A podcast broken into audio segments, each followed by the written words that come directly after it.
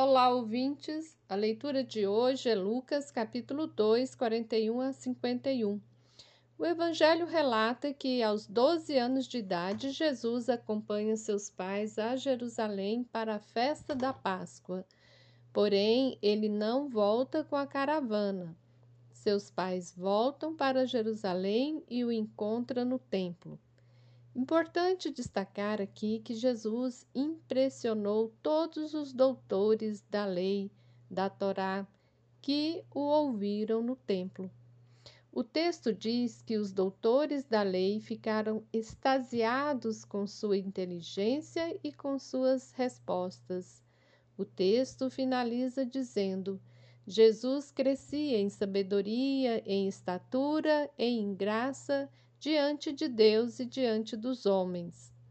Aqui é importante fazermos uma leitura na perspectiva da mulher, sobretudo do papel da mulher naquela sociedade judaica.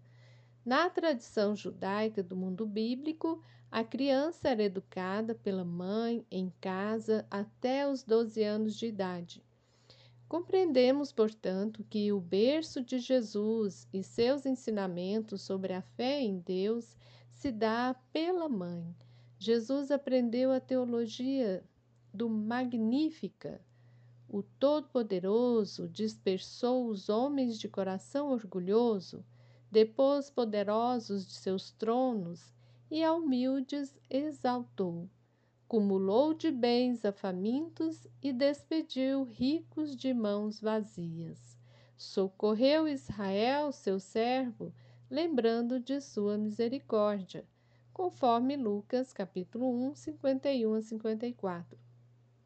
Isto significa dizer que a teologia nasce na casa, a partir da mulher, da mãe, que vai fazer memória do Deus libertador, do Deus do Êxodo é uma teologia que nasce dos pequenos, dos debaixo, dos humilhados.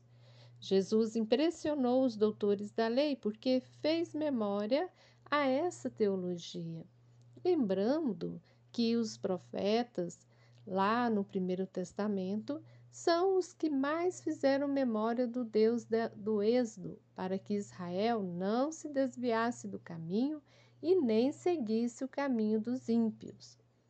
O Evangelho de hoje nos mostra que Jesus inaugura uma nova imagem deste Deus. Deus não vai ser mais chamado de Todo-Poderoso, que muitas vezes acaba sendo representado como o Deus dos exércitos. Ao responder sua mãe sobre por que não os acompanhou na caravana de volta para casa, Jesus disse: Não sabias que devo estar na casa de meu pai. Jesus representa Deus como um pai, alguém mais próximo e familiar. Portanto, pensar Deus como pai e nós como seus filhos e filhas, e por conseguinte nos perceber como irmãos e irmãs, é estabelecer uma grande fraternidade, uma amizade social. Este é o tema do capítulo 2 do caderno Encantar a Política que estamos tratando hoje no programa de Justiça e Paz.